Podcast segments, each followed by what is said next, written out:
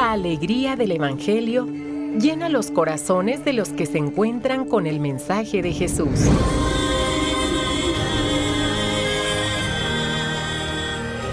El Evangelio de hoy. El Evangelio de hoy. En voz de Monseñor Sigifredo Noriega Barceló. Escuchemos. Cuaresma 2022.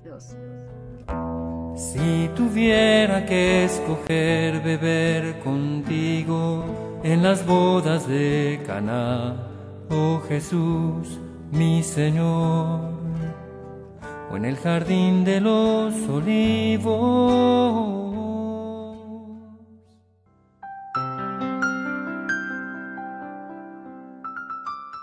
6 de abril es día miércoles de la quinta semana de Cuaresma.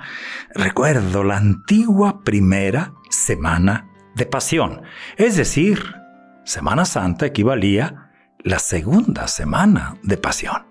Es nada más para tenerlo en cuenta.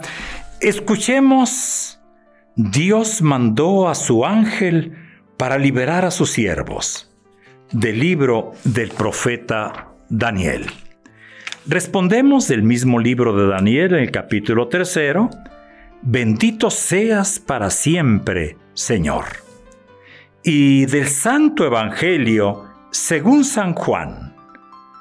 En aquel tiempo, Jesús dijo a los que habían creído en él, Si se mantienen fieles a mi palabra, serán verdaderamente discípulos míos.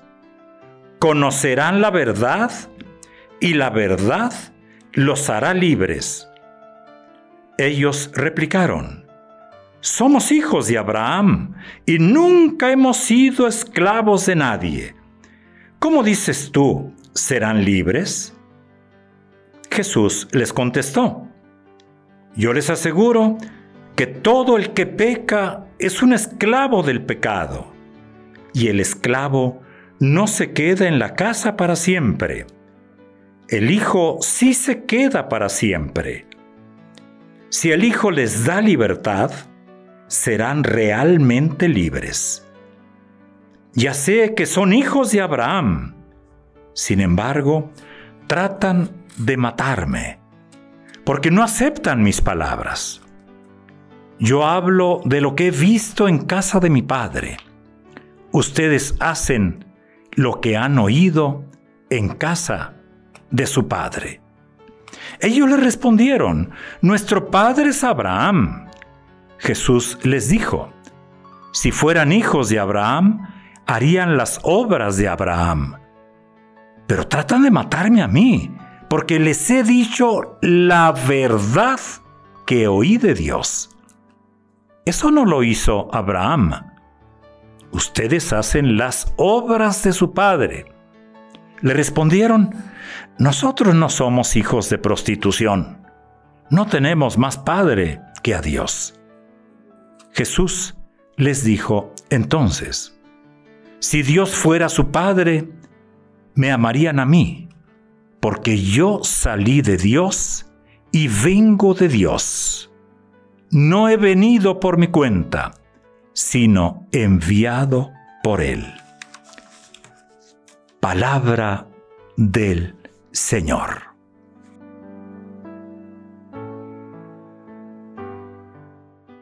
Meditemos. Mm, recordemos que estamos en la semana previa a Semana Santa y que los textos propios de esta semana nos van acercando más, cada día más, a la Pascua. Y es Jesús. Es Jesús que aparece y aparece en situación de discusión, de conflicto, de controversia, de ya juicio, pudiéramos decir también, de parte de los sumos sacerdotes, de parte del Sanedrín. Meditemos en el texto. Primeramente, quiero ir un momentito a la primera lectura los jóvenes. Si en el texto se habla de libertad, se habla de la verdad, en la primera lectura se habla de libertad vivida y es lo que viven aquellos aquellos tres jóvenes. Esa libertad verdadera. ¿De dónde surge? Surge del fondo de la persona. Y es aquí hermosísimo el ejemplo de fortaleza que nos dan esos tres jóvenes del horno de Babilonia. ¿Cómo a pesar de estar en medio de, la adversidad, de un ambiente hostil, ellos saben mantener su identidad de creyentes? Ellos son libres.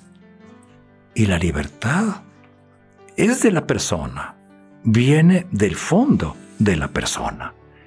Y en el Evangelio Jesús nos hace estas afirmaciones. A propósito también, Juan usa bastantes veces las vinas, vinas, es decir, la combinación de dos palabras. Hoy habla de verdad y de mentira.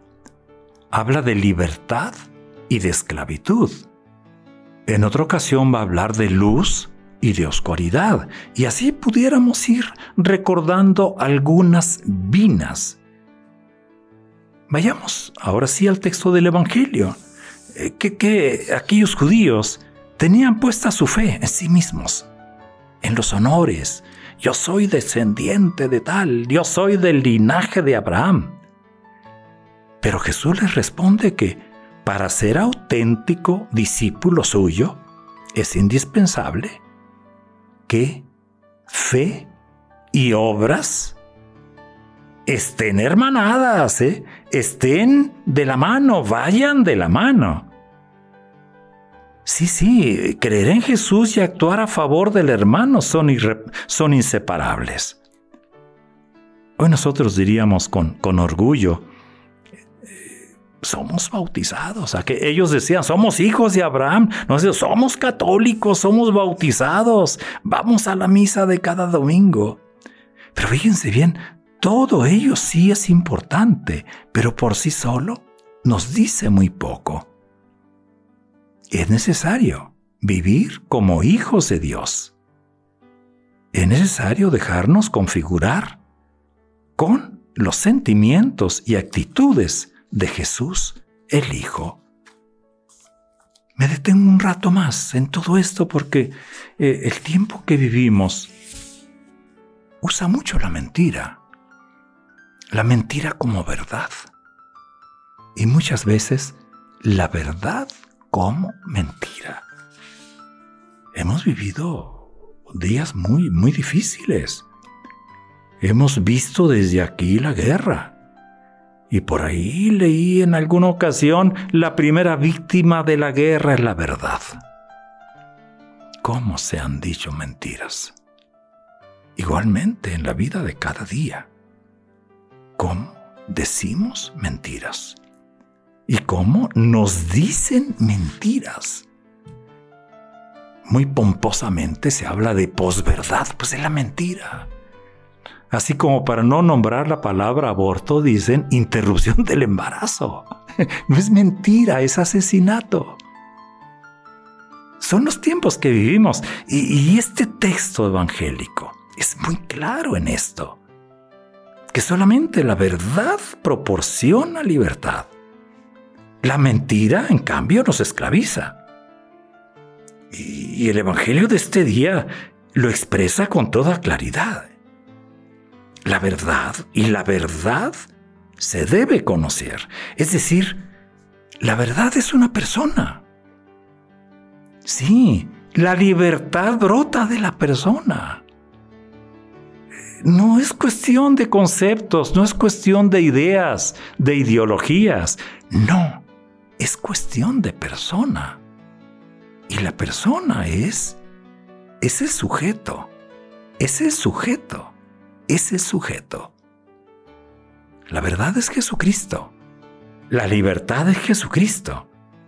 Y recordemos esto, ¿eh? para Jesús en el Evangelio de Juan, la libertad está muy lejos ¿eh? de un libertinaje cómodo e irresponsable.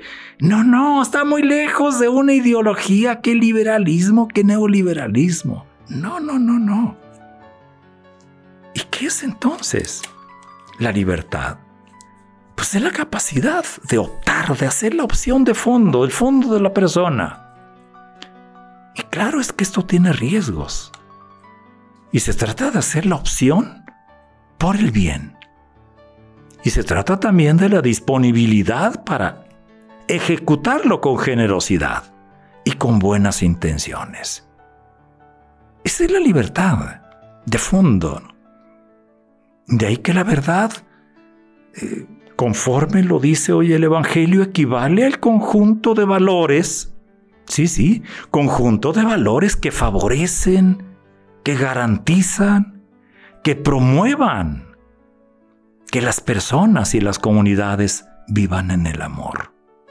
Por eso es tan importante y van de la mano. Hay libertad, verdad, amor. Los grandes valores, los que fundamentan y sostienen la vida. Y al fin de cuentas, solo quien se está compenetrando permanentemente de amor. Es decir, solo quien ama puede vivir sin mentiras y sin esclavitudes. Estamos ya una semana casi casi, eh, bueno, de la Semana Santa, sí, dentro de ocho días será miércoles santo. Y mirar, contemplar, entrar en la pasión de Jesús. Debe ser para nosotros entrar en la pasión por la verdad que es Él, por la libertad que es Él, por el amor total que es Él. Es todo, pues, lo que está en juego. Está en juego la vida. Esta vida y la vida eterna. Está en juego nuestra salvación. Pidámosle hoy a nuestro Señor una vez más esa humildad, eh, esa, apertura de mente y de corazón. Ojalá que seamos mejores que el año pasado. Y a eso aspiremos, a ese plus, a ese más cada día. Buen día